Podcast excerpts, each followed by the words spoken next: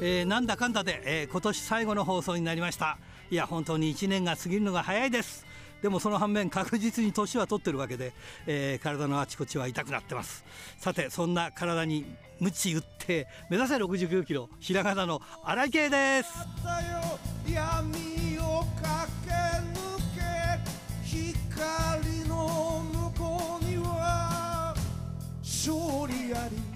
本当にねあの生活をねこたつから椅子の生活に変えたらですよ。全然正座ができなくなってきて。ね慣れは怖いですよね。道場でもね最近は指導するだけで受け身は取らなくなりましたからね。体をもっともっとね使わないとねちょっと雪道で転んだら怖い ものがありますけどね。というわけで来年は体をもっとうまく使っていきたいと思ってます。ということで今週最後の放送はこちらです。噛みしめながら戦う敵は己だけ。チャンピオンベルトだけじゃない。大事なものに。さあ今年ゲストの最後は、えー、松本博代選手ですよろしくお願いします。はい、よろしくお願いします。今なんか変なこと言って、今年ゲストの最後はって、最後のゲストはですよね。すいません、なんか変なこと言っております。はい、悲しい感じに。はい。はい、えーはい、本年最後の出演なんで、あの今年を振り返ってもらいたいんですが、はい。その前に、えー、前回のご出演は3月25日で、えー、今年今年のそうそう。はい、でね。はいえー、で今回の出演は吉田真理子さんからのご紹介でつながったんですが、はい、なんと前回吉田真理子さんが2007年の11月だったんですよ。ね、その後に誰が、はい、誰を紹介していただけたかっていうと、はい、松本博代さんだったんですよ。すごい連続でつないでいただいてるんですね。でそれな何がすごいかって2007年の12月1日ですよ。デビューデビュー1年目じゃないですか。デビューあ、でも2006年デビューなんですよ。あそっか。だから1年ちょっと経ってるぐらいですね。でもそれでもラジプロ出てんだもんね。だから長 長い付き合いだよね。はい。もう何回か多分出させていただいて。結構出てますよ。結構順位高いんじゃないですか。高い高いね高い高いですよ。はい。であの、吉田真理子さんに「あ雨女の方ですね」って言ったら「まだそうなんですか?」って言ってました そうそうみたいですとお答えしておきましたが。ほん本当にそうなんだよね？って言ってましたからね。否定はしてくれなかった否定はしてなかったですね。まあそんなことがありましたけど。さあということで今年ちょっと1年間どうですか？もう振り返る時期ということで。そうですね、まあ、本当に毎年言ってますけど、あっという間っていう、あれなんですけど、でも今年、うん、あの4年ぶりかな、4年ぶりぐらいに、うん、あの北海道で試合することできましたこの間、11月11日でしたよね。はいあね、そうそうです。天気天気どうでした？天気ね、あのね、よくなかったです、ね、よくなかった、やっぱり。そうなんだよね。雪降ってたのかな、ちょっと。はい。それで、僕その前に東京へちょっと来てて試合見に、えーはい、違うとこだったんですけどそれパンチさんと会ったら「新井さん」って、はい、えー、戦場で札幌行くけど日帰りなんだよね」って言ってましたもん。そうそうそう。パンチさんずっと言っててあの今までも、うん、あの北海道日帰りってパンチさんのキャリアでもないみたいで、うん、そうだよね。はい。もう久々の北海道だったんですけど朝一の飛行機で。じゃあ全然美味しいものも食べたりしなかったの？最後ギリギリに駆け込んで、うん、あの空港で海鮮丼だけ食べて帰ります、うん、もっとね。一日あればね。あとねあのコンビニ行きました。あ本当セイコーマート。あ、セイコーマート行きました。北海道といえば セイコーマート。もう安さの象徴でね、はい、なんか関東圏の方来ると安くて助かるわって。安いですよね。ねめっちゃめっちゃ安いですよね。はいはい。うん。行くだけでも楽しいそうそう。それでなんかね、はい、えおばさんがちゃんと作ってるものがあったりとかするんですよね。はいはい。そそこのおばそこにいる方がね。カツ丼とかありました。安い。いくらだったか、ね、結構安かったですね。そうそうですね。じゃあ、はい、まあそれなりに北海道ははい、あの満喫したという感じで。寒さと、うん、セイコーマートと海鮮丼は、うん、はい。ギリギリ行きましであの会場自体が寒いからね。ななおさらねそうですね、11月だったんですけど、やっぱもう、こっちとは質が違う寒さですね。うん、あはい、はい、特にあそこはあのー、サッカーの、サッカーのなんなんていうか、練習場なんで、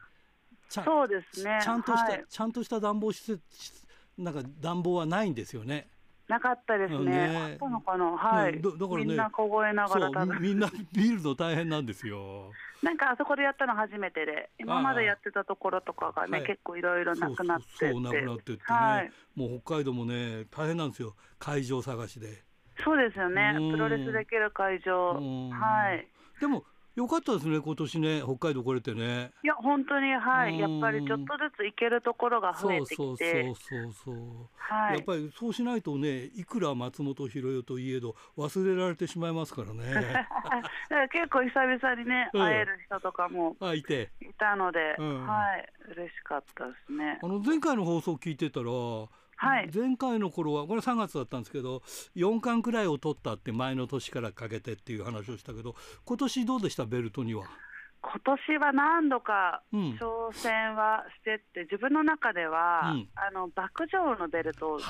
てたんですよ。でコロナの期間ずっと爆破の試合っていうのができてなくって、うん、でようやく今年できたんですけど、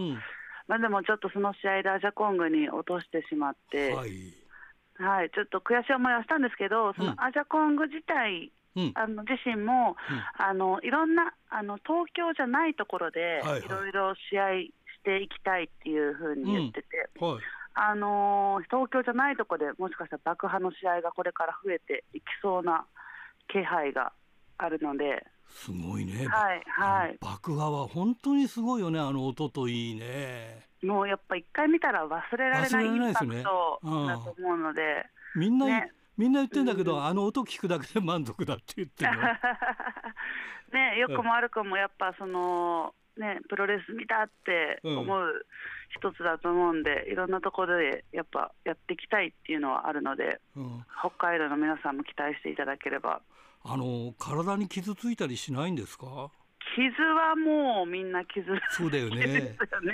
北海道でね、はいはい、北海道でもやってるんですけど、はい、で北海道でこうやった時に選手たちに聞いたら「いや前回ね前の日の爆弾が余ったからね今日札幌で全部使ったんですよ」とか言って「3倍多かったです」とか言ってで、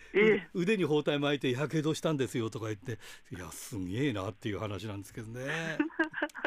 ええなるほどそんなことになってますけどね。はいはいはい、あそういえばはい。先日ですかね、ノットソバージュのあのパーカー作ったそうですが。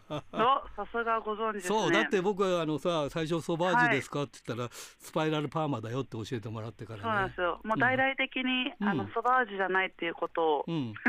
そうなんだよね。アピールしていこうかと思ったんですみんな言うんだよね、きっとね、ソバージュだってね。で、この間ノットソバージュそのパーカーを作って。うん。あのパーカー作っていただいたところから、うん、の納品書とか請求書が来たら、はい、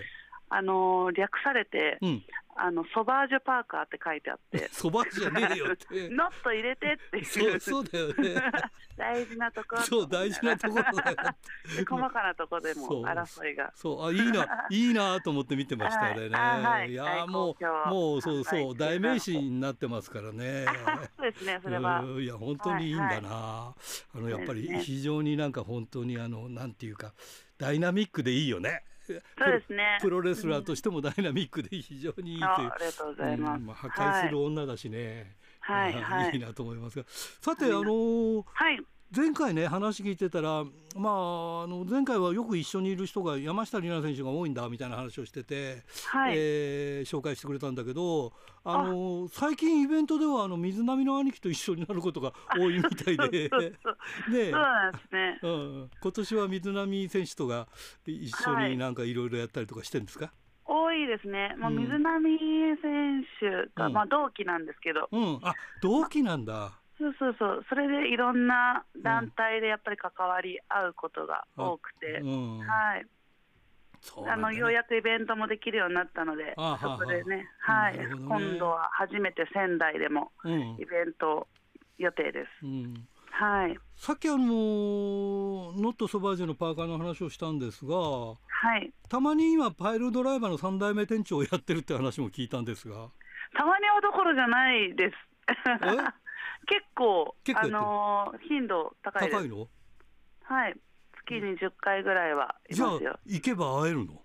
結構はいあの会えます。へえそれはいいですね。原宿にいるんだじゃあ。原宿に結構鈴木みのる選手とともに、うんうん、はい営業してます。今年久しぶりに鈴木みのる選手にインタビュー取れまして何年ぶりだ？10年ぶりかな？あのこのラジオでですか？そうそうそう。あのちょうどあの本が出たでしょ？う俺のダチ、はい、はい、あの本のことでインタビュー出て。だって本当ですか？すごい。はい。ラジプロ1回目の出演が鈴木みのる選手ですもん。えー、そうなんですか？そうなのそうなの、えー、でなんかね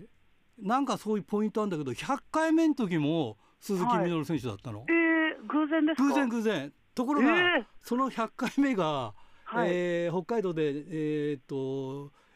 えー、っと奥尻沖で地震があったんですよ、はいはい、でっかい地震があって、はい、それで飛んじゃったんですよ。あ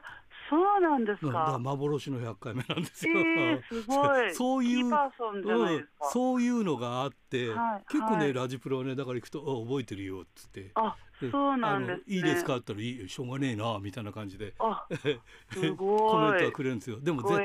絶対まっすぐにはくれないんですよね。曲がったところから来るからね。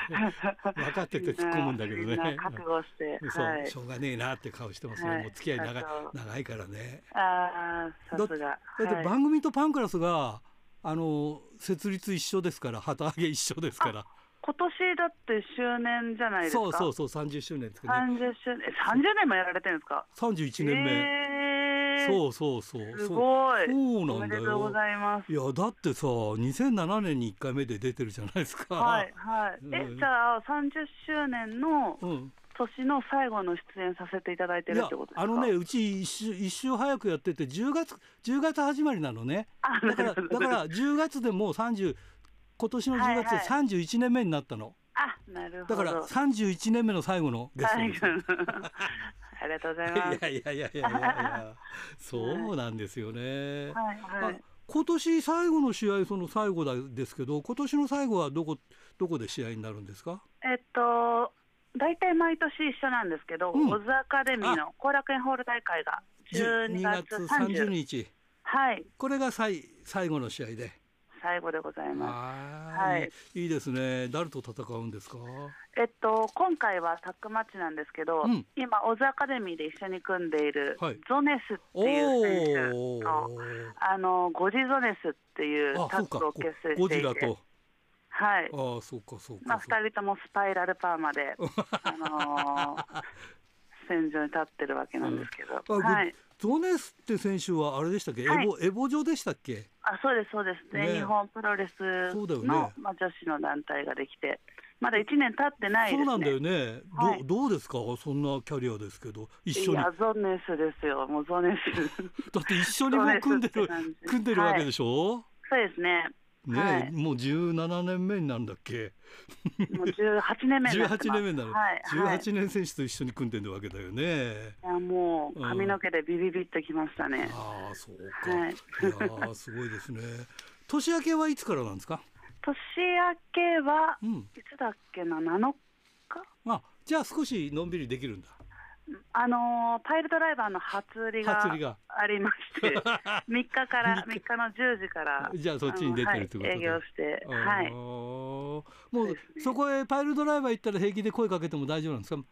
気であの普通に営業してるので 気軽に来ていただいたら、はい。えーはい、そこにもノットソバージュのパーカーは売ってるんですか？あもうはい常に置いてあるので いやいいなお声掛けいただければ。一回ね行ってみたいもんですね いる時にね。あ本当にね、はいはい、いる時になんか行きたいもんですね。じゃあちょっとなんかで調べればあのいつ出てるかっていうのもわかるわけですね、あのブログに出勤情報は載せさせていただいているので。はいわかりました、はいえー、じゃああの最後に聞くんですけど来年の、はい、まあ目的というかなんかいろんな意味で来年こんなことやりたいなとか何かありますか？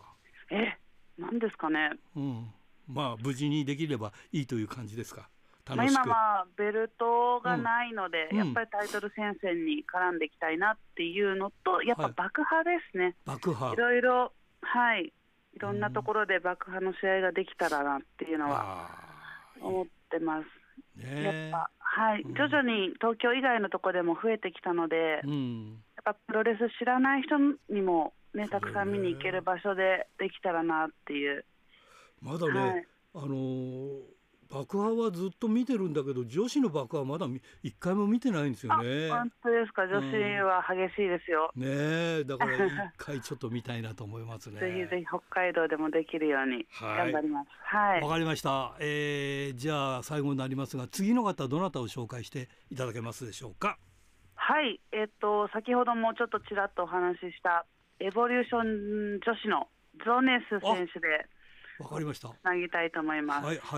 い、初出場になります。はい、えー、それじゃあ本当に今年最後なんで全国の皆さんに最後のご挨拶をお願いします。最後、はい、今年一年ありがとうございました。みんな風邪ひかず2024年笑顔で迎えましょう。来年もよろしくお願いします。ドクター。はいどうもいよいよ今年最後ですいやねもう今年もこの時期がやってまいりましたけれども、はい、えーお宝コーナー的プロレス重大ニュースと。はい。ということで恒例でお願いしたいんですが、これ、まあ、あの重大ニュースに入らなかった中にはですね、はい、えー、私が選んだものですから、あのまあ、そこのところで割り引いて聞いていただきたいと思いますけれども、はい、例えばですね、えー、黒潮東京ジャパン、どの面下げて帰ろうかという工業で日本に帰国とかですね、はい、これ、タイトルいいですね、これ、誰考えたかよく分かりませんけどね。うん、だとか、えー、それから、えー、大仁田さん腹部大動脈瘤カテーテル手術だとかですね、これ4月26日の人も試合が終わって、どうも試合会場から直行して入院したんじゃないかというお話ですけどもね、うんはい、えー、そんなこともありました。あとは淵正信さん、えーと、1月2日の大会後、網膜剥離で、えー、欠場をし続けてましたが、8か月ぶりに、えー、復帰と。うん。えー、今度、えー、1月でな、えー、70歳になるということですけどもね、うん、えー、それからあとはですね、ミスターポーゴ7回忌工業っていうのがありましてね、はいえー、ポーゴさん亡くなってもう7年かということになりますけどね、うん、まああのー、それと同時にあの WWS っていう、まあ、ポーゴさんの作った団体、ワールドウィングスピートというね、うん、えー、名前なんだそうですけども、そこに、えー、所属していたその、えー、ポーゴさんの秘書役であったはずのラーメンマンという方とですね、はい、あの一番弟子のあの一番最初に弟子入りしたあの高瀬直哉選手だとかがなぜが、えー、こう別れてしまってですね、はい、えー、これを私的には非常に気になってまして重大ニュースのベスト3に入れてもいいかというぐらいな まあ皆さんにお分かりいただけないかもしれませんけどもね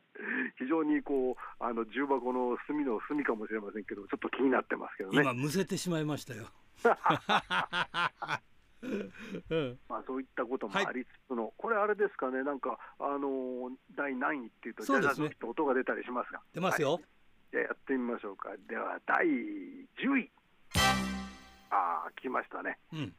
第10位はですね、えー、9月18日に行われました DDT 新幹線プロレス。ああ、ありましたな、えー、まあ、これはね、まだ記憶に新しいところだと思うんですけれども、あのー、DDT ってやっぱりね、その高木大社長の、えー、考えからですね、こうぶっ飛んだものが出てくるっていうのはね、あの特に初期の DDT、よくあったわけですけれども、はい、あの近頃はなんかですね、やっぱりその大手企業のうちの一つになってから、何かこう、まあこれね、あのそう思ってって見てるからかもしれませんけれども、あの昔ほどですね、なんだこれやってものがあの少なくなってしまったような気がしてたわけですよね。まあ、それでいうと、もう久しぶりにこれはね、もともとの DDT らしいというか、うん、えー、いい感じの企画だったなというふうに思ってますよね。なんかあると鈴木みのるが絡みますね。絡みますね。まあね、鈴木さんもあのいろんなことをね、あの今年はされてるみたいやってるんだろうね。えー、まあね、それでやっぱり、まあ、鈴木みのる選手だったからっていうこともあるのかもしれませんけども、はい、あの一般のマスコミの取材がすごかったらしいですね。すね。はい。あまああの確かねあのニュース普通のニュースの その 中でニュース映像の中で取り上げたのを見たっていう知り合いがいましたよ。うん。そういうことだ、まあ、プロレスのいろんな企画はあって、あの何でしたっけ、えーと、ローカル線プロレスってあの、はい、道のくプロレスがね、はい、あの山形でやったりするのはあのテレビで流れたりしてましたけれどもね、まあ、新幹線の中っていうだけあってやっぱりねこれ、えー、一般マスコミもねこう話題として食いついたということなんでしょうかね。はい、えー、ということですね。はいえーまあ、大成功だったようですけどね。はい、そして第9位。えー、続いての話題ですけれども、えー、DDT 絡みで、井伏浩太選手対談、これ2月1日の夕方に、えー、ネット上で発表されてますけどね、まあ、ショックは大きかったですよね、これね。えーまあ、DDT というか、もちろんね、あのえー、対談というか、あのー、一旦姿を消した形になった時点では、新日本プロレスの所属ということだったわけですけどね、うんはい、まあ、会社側とね、本当にその行き違いがあったのかどうかっていうのはね、われわれ外から見てるものにはよくわからないところも、うん、あの正直ありましたけれどもね、うん、まあ、それでどういった形でこれ、復帰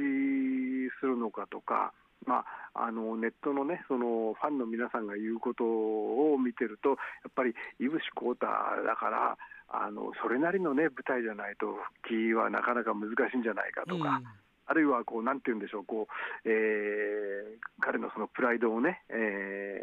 ー、傷つけないようにねその持っていくっていうのはなかなか困難なことなんじゃないかなっていうような言い方がねなされてましたけれども、うん、あのあれですよね1月2日にノアの有明アリーナ大会で、はい、本格国内復帰といいますかね、うん、えー、丸藤選手とのシングルマッチというかね、はい、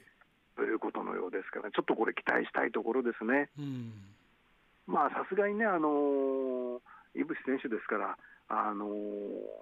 ィジカルトレーニングはね行ってると思いますからね、うん、あのえー、なんて言うんでしょう、体力的、あのなことが落ちているとは思えないですけれども、やっぱりね、ブランクがね、あると、やっぱり試合感はね、特に空中技は違ってくるだろうと思うんですよね。うん。であの丸藤選手もね、あの空中殺法がありますからね、はい、これ、どういうふうにねあのぶつかり合って、新しいものが生まれてくるかっていうのは、非常に興味があるところなんですけどね。はい、はい、えー、続きまして、第8位。えー、つっか出産という。そこ来たか、えーはい、3月7日、えー、夜9時11分というお話ですけれども2768グラムの、ね、お子さんを出産されたということですね。うんまあ、アイスリボンはね、今年はいろいろありましてですね、ね。えーとえー、まあ、千春さんがね、リンゴアナの千春さんがホットシュシュっていうのをね、うん、4月に立ち上げたということで、ひょっとしたらこれは、その、えー、アイスリボンのその、なんていうか、別動体といいますかね、はいえー、そこでまたそのアイスリボンの選手が、えー、たくさん出る形になって、まあ、違う形のプロレスを見せていくのかなと思ったら、どうもそうではなくて、ですね、はい、まあ、ドインディ的な プロレス、まあ、ちょっとも会場会場にはまだいまだに行けていないんですけども、ドインディ的なあのものが行われているという話ですよね。でさらに年末になりましてね、あの今までアイスリボンっていうのは、そのプロレスは、えー佐藤社長の、はい、えー、株式会社ネオプラスというところの事業部で運営されてたわけですけれども、うんはい、えー、株式会社アイスリボンというところを立ち上げて、うん、えー、まあ、あの移籍するですとかねあの、会社が吸収されるということではないですけれども、また新たな形で、えー、行われるという形だということですのでね、うん、この辺どうなるのか、これはまだこれからあの形が見えてくるんだと思いますんでね。はい。あ選手の方々にね、あの一番いい形に、ね、なってくれればなというふうに、まあ、割を食うような選手がいなければいいなというふうに思ってます。そうだねはい、はいまあ、あとはあれですね、あのご出産に関しては、ですね あの 日本国はあの、ね、あの新生児少なくなってきてると言いますからね、はい、ぜひあのご結婚されてるレスラーの皆さんは、ですねあの日本の人口を増やしていただきたいなというふうに思いますけどね。はい、はい、そして第7位。えー、今の8位の話題の次で恐縮ですけれども、セラリサ選手、離婚という。すごい、すごい並びだよ、ドクター。えー、6月26日にあのセラ選手のツイッターで発表されてますよね。はい、でこれあの6月にあのこの番組でもでそのニュースをお伝えしましたけれども、はいはい、後日談としましてはですね、うん、あの週刊プレイボーイという雑誌がありますけどもね、うん、えー、こちらのですね、えー、今年10月2日号というところで、うんま、見てましたらですね、うん、あのこの雑誌の人気連載企画に、リリー・フランキーの人生相談シーズン2というのがね、うん、あります。あのここは構成を吉田剛さんという方がやってて、はい、えー、吉田剛さんとその、えー、リリー・フランキーさんがそのなお悩みを聞いて、それに回答するというね、コーナーなんですよ。ここにですね、あのえー、こう見出しを見てましたら、うまくいっていた事業は先細り、自分の不倫が原因で妻と別れたというプロレスラーの男性と書いてあった、おっと思って。見てみたら、これがね、うん、武藤さんのことだったんですよ。まあこういうの逃さずに見てる方がどれぐらいいるかよく分かんないんですけども、えー、ちょっと読んでみましょうか。はい、35歳男性プロレスラー。過去に2度取り上げていただきいただいたプロレスラーのオルカ・武藤です。最初はデスマッチをやっているのに痛いのが苦手という内容で しょうがないな。2度目は所属団体を退団して仕事がなくなり生きるのが辛いという内容でした。2度目の相談前からサウナハットを販売していて自分でデザインや縫製まで全てをやりサウナブームも相まって驚くほど売れて過去にない収入も得られ順風満帆に生きていけると思っていました。しかしその後サウナハットの売り上げを落ち込み、さらには離婚、その原因は自分の不定でした。あれはまあその先、どのように生きていけばいいのか、本当に分からなくなっています。改めてプロレスラーとして頑張りたいという気持ちはありますが、理由が理由なだけに自分のことを使ってくれる団体もあるとは思えませんというふうなお悩みの相談なんですね。えーまあ、それで、えーまあ、相談この相談をに、えーとまあえー、リリー・フランキーさん答えてるんですけども、うん、まあえー、リリー・フランキーさん、プロレスに詳しい吉田剛さん、どう思うって聞いたらですね、えー、吉田さんは奥さんが出ている団体にセコンドでいるのを見たことがありますけどもその時も居心地悪そうに見えました。それでそれに答えて武藤さんよくて元妻のバーターみたいな感じなんですよ。それで最近は自前でイベントをやっていたりしますと、うん、でリリーさんは君はサウナハットで設けた成功体験もあるし商売をやりながら自分でイベントを開催してプロレスをやるのがいいんじゃない？それで会場で何か面白い物販でもしたらどうと。アントニオ猪木さんだってタバスコを売っていたわけだからってだいぶ規模は違うと思いますけどね。そしたらば、えー、宇藤選手、確かにそうですね、実は今、北海道に来ていましたえー、軽トラックの荷台を改造して、うん、その上でプロレスをするっていうイベントをやっているんですよと。でリリーさんが軽トラの荷台って狭くない、君一人が横になれるかどうかでしょ？って、お父さんが、はい、実際には地面にマットを敷いて、場外乱闘という形で、ほぼマット上で試合をしているんです。うん、試合の最初だけ軽トラの荷台にいる感じですと。ああ、その企画面白いじゃんって言うんですけども、どうでしょうかね、あの軽トラプロレスっていう写真がですね、あの本当にあの軽トラックの荷台にですね、はいはい、こうテントが張ってありましてね、でそこに、えー、軽トラプロレスというイラストが書いてあるんですけどもね、あのー、北海道でやってますけどね、この間やりましたけど、面白いってみんな言ってますよ。ああ、そうですか、うん、結構ね、清水君とあの清水も元次、うん、はい、と、あの北海道の吉田選手となんか3人で、はいはい、3人でやってましたけど、面白いって周りの方は言ってましたね。なるほど、うん、まあ、リリーさん、軽トラプロレスはお祭り用にはとてもいいイベントだし、うん、そういうことを思いつくことところに、君の詳細を感じるよと、ありがとうございます。元妻と別れてから精神的に追い詰められていたので仕事に打ち込もうと思って今はまた新しい事業を始めているんですけれども 何をやってるの？網戸の張り替えですって堅実だなって言われてますけどね、うん、サウナハットもさ、ええ、1個買っちゃったらもういらないじゃないですか。まあ確かにもう長く買えますもんね。うん、ねだからね。毎月買うもんじゃない、ね、そうなのよね。ねまあ、宇藤選手、頑張っていただきたいんですけどね。そうそうそうえーまあ、そういったようなですね、まあ、こういう情報も折り曲げながらお送りしておりますけれども、はい、えー、まあ、そういったわけで、今、7位でしたね。はい。それでは第6位。第6位はですねクラッシュギャルズ40周年。すげえな。すごいですね。10.1横浜武道館でですね、まあ、横浜武道館っていうのは大きい会場ですからね。あのプロレス団体でもあのなかなかあの頻繁に使える会場ではないわけですよね。うん、でこの会場に2600人満員ということで。入るのがすごいよね。あそうですよね、うん、まあ、試合もね、うなぎさやか選手だとか、えー、桃野美桜選手、笹村彩芽選手なんていう、今の人気どころが出て、試合もしましたけども、はい、試合なくてもよかったんじゃないかというね、うん、感じがしますよね。うん、で、えーさらにはですね、まあ、これと、えー、に続いてですけども、11月21日には、井上貴子選手に35周年という大会が開催されたと。いうことでですね、まあね、えー、人生100年時代と言いますからね、あの上にはあのジャガーさんのあのプロレスラー47周年とかっていうのもありますからね、はい、皆さんも怪我しないで頑張っていただきたいなというふうに思いますけれどもね、はい、はい、あの今まだ6位までしか来てませんけれども、はい、えー、この辺であれですね、CM ですかね。はい、休憩を取ってですね、この先はまたこの、えー、CM の後にお送りしたいと思います。おはがきルチャリブレえー、富山県ラジオネーム高木のかっちゃんからですね、えー、これ先週いただいたやつだね。新井さん、スタッフさん、ラジプロ、リスナーの皆さん、メリークリスマスということでね、先週ちょっと読めなかったからね、えー、今週読まさせていただきます。えー今週の「週刊プロレス」まあ、先週になってますね。新日本高橋宏美のインタビューで、えー、東京スポーツプロレス大賞の MVP についていろいろなことを語ってますね、えー、その中で高橋宏美はメジャーとインディーの違いは何なのって、えー、インディーの言葉を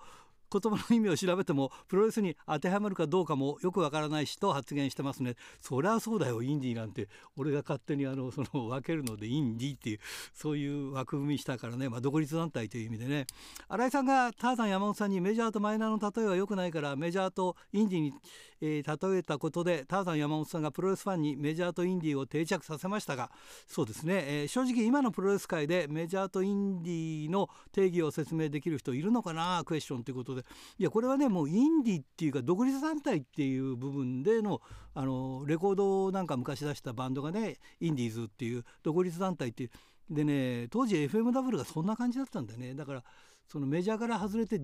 我が道を行くっていうのを言ってたんでね決して小さいところをインディーって言ったわけじゃないからね今そういうことを説明できる人は難しいかもしれませんね。はい、えー、小樽市ラジオネームタルッコスネークメガネ君から、えー、17日にアイスリボン埼玉スキップシティ大会とウェーブえー、千葉大会を観戦してきました。アイスリボンはメインのタッグのタイトルマッチでチャンピオンの有利が、えー、コスチュームを忘れ家に戻り、えー、試合時間5分過ぎてやっと登場しなんとか勝利をして防衛したというバタバタな形で終わりました、えウェーブでは 2A ダブルの男子のシングルが組まれたり、えどちらの団体でも初めて見た選手たちの試合をたくさん見れて久々の遠征での観戦を、え堪能することができました。本当に良かったです、えー、このメッセージで年内最後ということもあるので新井さんえー、今年2023年もお世話になりました。いや本当にこちらこそお世話になりました、えー、来年もよろしくお願いします。良いお年をということで良いお年をお迎えください、えー、最後に、えー、今年これ最後ですね。白石区ラジオネーム豊田勲君。えー、毎年需要なんてあるのかなと思いつつ書いている私的プロレス大賞ということで今年は年末に読むことができました。えー、どこまで読めるかなっていう感じです。私的プロレス大賞はプロレスシーンを総括する類のものではなくあくまで自分がつまり豊田勲君が観戦した44大会の中から選ぶ自己満足全開の賞のため念のためあとワースト編は放送に載せられないので割愛ですかっこ笑いということ。あそれは僕はちゃんと思ってます。さて早速私的プロレス大賞2023の発表。えー、カットされそうなのでいっぺんに発表です。かっこ笑いということで。新人賞収集集4646っていうのこれ収集集ってあの州を藤原州王の収集集っていうかこれ何て読むのかちょっと分かりません、えー、技能賞ティモシー・サッチャー、えー、ジョナサン・クレジャム、えー、最優秀タッグはアストロノーツ。最優秀団体大日本プロレス最優秀工業5.27北斗プロレス恵庭大会。えー、ベストバウト岡林雄二対関本大輔過去4.15第2一ガトキン大会、えー、関東賞第3位神田亜美、えー、殊勲賞第2位関本大輔。MVP じゃじゃん。鈴木みのる。えーこえー、今年の MVP は鈴木みのるに決定、えー、新日全日大日北斗に参戦し、えー、どの団体でも風にならで盛り上がり自分の色に染めてしまう光景に脱帽。特に北斗三笠大会でのバトルロイヤルでの暴れっぷりはすごかった。かっこ笑い。あとは第日ペニーレーン大会での試合後のマイクもグッときましたね、えー、殊勲賞はガトキン3大会で全てタイトルマッチを行い、えー、ベルトを奪えなかったものの抜群の存在感を見せつけた関本。えー、関東省はデビュー10周年記念大会を行い、えー、自主興行アイアムを行った神田、えー、をそれぞれ選びましたということ、はい、それから最優秀興行はえー、最優秀興行は、えー、中川の欠場を全員でカバーし「シューシューシュー46」これちょっと分かんないですけど老外で盛り上がった恵庭大会を選び最優秀団体は2年ぶりの、えー、ビッグマッチを行った大日本にしました。えー、最優秀タッグは2回とも引き分け防衛だったものの熱い試合を行ったストルノーツを技能賞はグランドテクニックで見せた両外人選手を選びました新人賞は常連ファンのえー、悪ノリを中心に異様に盛り上がった。なぜか一部の関東ファンの間で話題になった。シューシューシュ46が受賞。各国賞ということで。幻の最優秀プロレスを伝えたでしょうはラジプロが。ということで。あとちょっとあるけど読めなかったな。ということでおはがきルチャリブレでした。それではお待たせいたしました、はい、えー、第5位より上の、あのー、私的プロレス重大ニュースですね。2023年、はい、えー、第5位。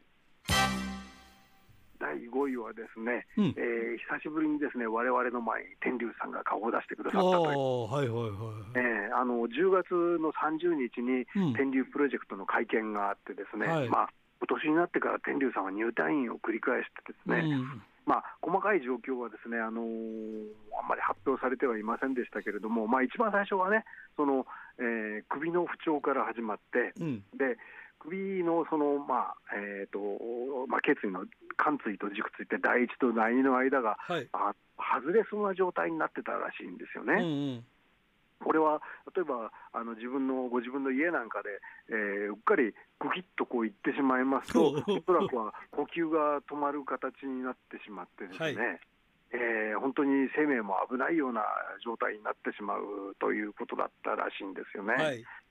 まあ、それ以外にもね、その後感染症ですとかね、あのいろんなことで、えー、入退院繰り返したりとか、うん、えー、手術もお受けになったりということだったんですけども、まあえー、天竜さん、その会見に出てきて、えー、天竜プロえー、天竜プロジェクト、これからも興行を行うぞということで、あのいつものえいえいおを聞かせてくれたと、はい、いうことですよね。うん。まあ、やっぱり、あれですよね、そのプロレスから天竜さんがいるといないではね、あの違うだろうと思うんですよね。そうねはい、あの戸坂社長もね、やっぱりあの天竜さん、本当はレスラーとして一番好きな人だって言うんですよね。うん、えー、であの、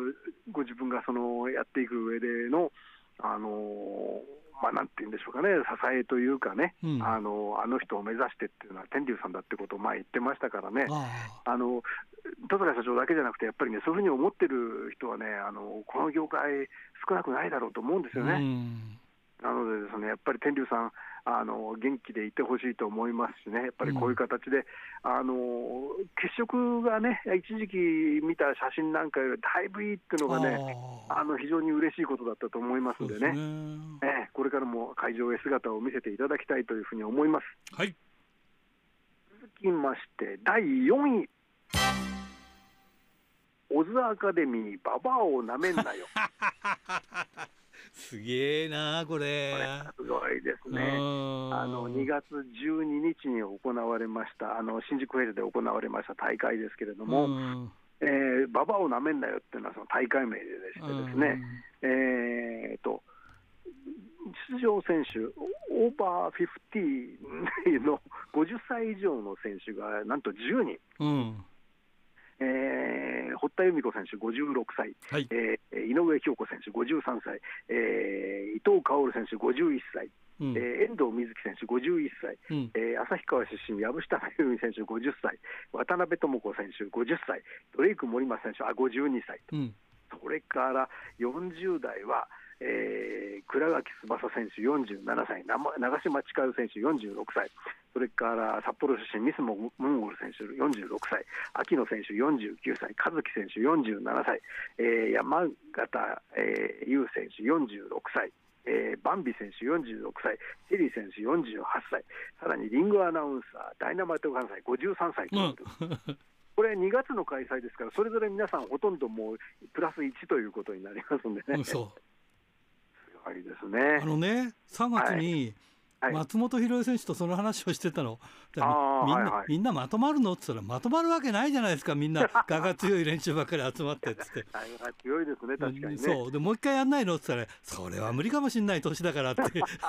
そんな話をして笑ってましたけどね。まあ、やっぱりこれ、旗振りがね、尾崎選手だった、というところがね、うん、あのこの大会開催できた一番の理由じゃないかと思うんですよね。あとネーミングが秀逸だよね。いやすごい。パパはダメだ。もう一回聞いたら忘れられないよね。夢に出るようなタイトルです、いやだからね前の選手たちもねみんな見たい見たいっつってチケット取れなかったって言ってましたもん。ああはいはいこれ、うん、あの本当の満員札止めだったそうですねこれね。ね。うん、えー、まあ第2弾の興行、あの尾崎選手的には、まあ、あのしばらくしたらあるというふうに言ってましたね、これ、来年あたりまたあるかもしれませんからね、ねちょっと期待したいところですね。じゃあもう男子もじじいをなめんないもやらなきゃだ めだそうだよね。なんか、まあ、ババをなめんのよなら、まだ女性だからね、まだ、あのー、許せる感じがしますけど、じじいをなめんなよって言われたら、いやちょっと、あのー、今度けって感じですかね。なめてません、なめてませんって言いたくなるようなね、感じかもしれませんけどもね。はい。えー、それからです、まあ、それであのベスト3なんですけどもね、はいまあ、ベスト3は私的にはどれも甲打つつけがたいんですけれども、あのやっぱりね、その1位は明るいニュースの方がいいだろうということで、うんうん、えー、まあ、ちょっと暗いというか、残念なニュースからね、うん、あの上がっ3、2、1と上がっていく形になります。えー、第3位、第3位は、えー今年も、えー、ぶっこさの方がですね、まあ。えー、牧道治選手、それから大きいところはテリー・ファンクですよね。はい、えー、というところが、えー、亡くなられたと。いうことですよね。うん、まあね、あのー、プロレス界に限らず、このところはどうもその、えー、一時代を築いた70代とかね、はい、80代の方がね、あの亡くなるということがやっぱり多いような気がしてるんですよね。はいはい、それであのそのあたりの世代の方っていうのはね、例えば、あのまあ、テレビの、まあ、タレントの方で言いますとね、あのテレビの創世記なんかにね、あのまあ、そういう時期の方っていうのは、本当に、まあ、あの文字通りのタレントというか、才能がね、うん、本当にある方が非常に多かったと思うんですよね。うん、でそういう方が亡くなるっていうと、あのなんていうかな、昔は良かったってあんまり言いたくないですけれどもね、はいはい、あの確かねあの、えー、あれですね、ゲバゲバ90分だとかの構成をしてた、あの旭川在住の奥山照信、奥山浩生さんって方も、今年亡くなったんじゃなかったでしょうかね。はい、そうなの。えー、あの最近はあのローカル FM の仕事だとかをされたはずだと思うんですけれどもね、はいはい、まあ、あのテレビの創世記で、今もテレビで大活躍されてる方っていうと、やっぱり黒柳徹子さんぐらいになってしまった方でね、はいはいはい、感じがしますけれどもね。あの黒柳徹子さんのそうそう。あの徹子の部屋は、えー、定期的にあの北斗晶、佐々木健介姉妹が出てくるなという感じがしながら よく見ています、今年も出てましたけどね、秋にね。まあそういったようなわけで、ですねあの、まあ、特にテリー・ファンクはね、あの亡くなっまあ、テリー・ファンクはなんていう、ね、方はもうビッグネームだから、僕はあの直接話をしたことなんてもちろんないんですけれども、うん、やっぱりね、あの今年あの高校の同窓会っていうのにほぼ初めて出席しましてね、うん、あの同い年の人と話をしますとね、うん、やっぱりねそのあのテリー・ファンクのあのフォーク事件ですよね。ね。うん。えー、あれをね見てた世代ですからね、うん、あのプロレスそんなに好きっていうねあのことを言ってなかった人に言ってもやっぱりそれは知ってるわけですね。ね。社会的現象だったんですね。えー、はいはい。うん、ねそれはねやっぱり今プロレスがねあのまあ東京ドームにお客さん入って、うん、えー、地上波でもやってるし、えー、人気もあるって言ってもねやっぱりあの時にはかなわないような気もするんですよね。ね。はい、えーなので、ですね、まあ、そういう時代がもう一回来てくれればいいなということを考えつつですね、はい、えー、そんなね、テリー・ファンクの思い出話を同級生としておりました。はい。はい、そして、第2位。第2位は武藤刑事引退。あそうか。えー2月21日、東京ドームですね。その辺は順当ですね。えー、ちょっと、まあ、だけどね、武藤さん引退ってね、やっぱり大きいですよね。あそうかもね。えー、まあね、あの、どうしてもやっぱりね、体、あの股関節の不調だとかね、うん、あとはまあ膝もね、人工関節が入ってましたからね、うん、あの試合するのは大変なんでしょうけどもね、うん、例えば年に1回とかでも試合してもらえなかったかなっていうのはね、正直あるところですよね。でもね、なんかやっぱり引退するにあたってタレント性とかでも、タレントとして生きられるみたいなところができたから、うん、なるほど、まあ、そこはちょうど良かったんじゃないかなって本人も思ってんじゃないかな。だからあの今の長州さんとか天竜さんもそうじゃないですか。はいはいそうですね、そこのパターンで売れてるから、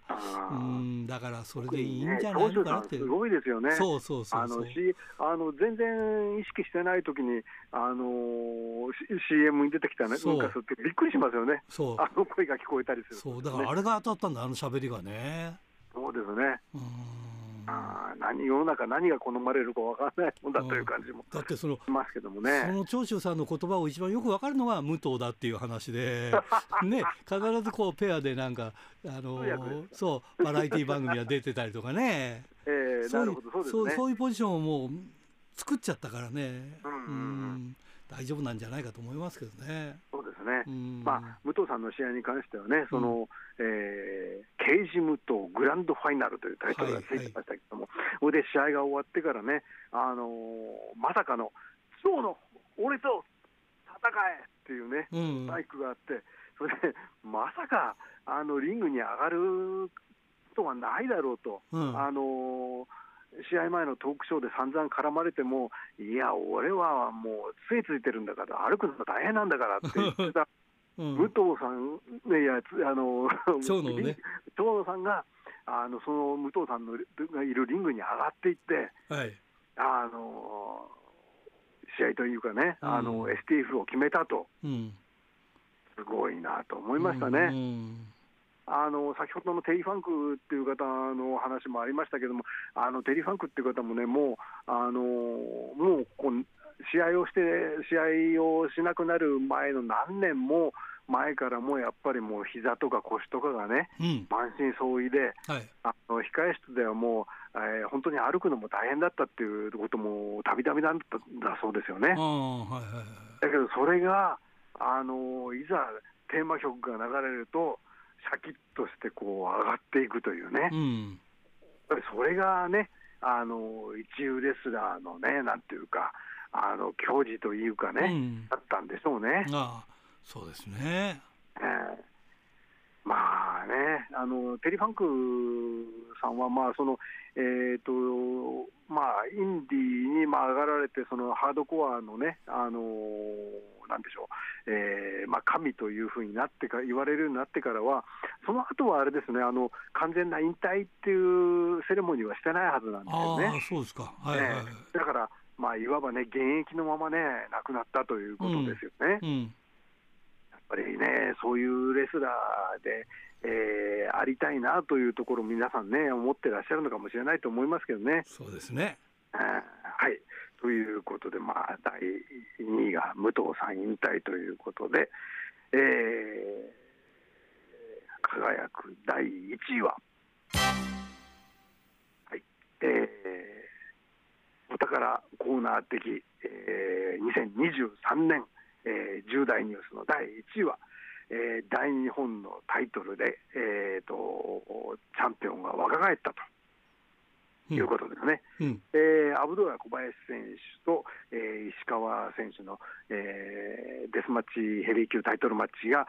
後、楽園ホール6月12日に、えー、ありまして、えー、長く、えー、ベルトをたびたび巻いていた小林選手から、えー、函館出身、石川選手の腰へベルトが移った。と。うん、それからえー、5月4日、横浜武道館大会で、えー、岡林雄二選手に勝ちを収めた青木選手が、えー、チャンピオンになったということですね。うん、えー、まあね、どちらもアブドラ小林、えー、岡林雄二ともですね、あのー、まだまだね、有力はあったと思いますけれどもね、はい、やはり、えー、若者の勢いというところにはね、えー、追従できないところがあるんだと思いますよね。はいはいなので、まあ、であのこのお二人の選手ね、あの防衛記録を更新してますしね、あの実際にあの青木選手、石川選手、あの会場人気がねあの大きいというところがね、はいはい、一番いいところだと思うんですよね。はい、であのまあ、どの団体に限らずね、その世代交代っていうのはなかなか難しいところだと思うんですよね。そうだね。あの特にその前の選手が、えー、実力、人気ともある選手だと、うん、えー、そのタイミングを誤ると、ですねあのお客さんが少なくなってしまったりですとかね、うん、そういうことになりかねないところがやっぱりあるとは思うんですよね。うん。これはまあもちろんあの新日本プロレスだとかでもそうだと思うんですけれどもね、はい、まあ、今回はその大日本に関してはですねあのうまくいってるんじゃないかなというふうには思います。そして、えー、ちょっと今回、えー、重大ニュースには入りませんでしたけれどもね、はい、あの2014年以来7年ぶりのバカ外人再来日というのがありましてですね、はい、えー、ポンドネクロブッチャーがね来日しましたよね。うん、でえー、12月、今度30日には、えー、大日本プロレスの年内最終大会、後楽園ホール大会で、石川選手がマッドマンポンドを、えー、チャレンジャーに迎えるということになってますよね。すごいねねこれでどういう試合をするかっていうのはね、これ、難しいところだと思いますよ。マッドマンポンド前切った時に石川祐希はいたんだっけな？えっ、と、2014年ですからね、うん、いったまだデビューしてなかったんです。かもしれないよね。えー、でね、あのー、今度は確かにね、あの昔と比べるとあの体重が増えた分、確かに動きはいまいちかもしれませんけれどもね、うん、あのとんでもないことをしたりですとかね、ね。あの説得力のある、ね、攻撃をするっていう意味合いではね、やっぱりね、あのー侮れないところがあると思うんですよね。でまあ年、年末最後の試合ですからね、この大会で、はい、あのファンを納得させる試合をして、ですね2024年につなげたいと、彼も思ってるだろうと思うんですよね。はいはい、大日本プロレスの新しい函館の星としてですね頑張ってもらえ古い函館の星はもちろん会長ですけどね、はい、新しい函館の星として頑張ってほしいなというふうにですねあの道民道内出身者としては私も思っておりますので、はい、えー、頑張っていただきたいと思います。はいということで。はい当番組、当コーナー、よろしくお願いしたいと、リスナーの方にですね、えー、お話をして、このコーナーを終わらせていただきたいと思います。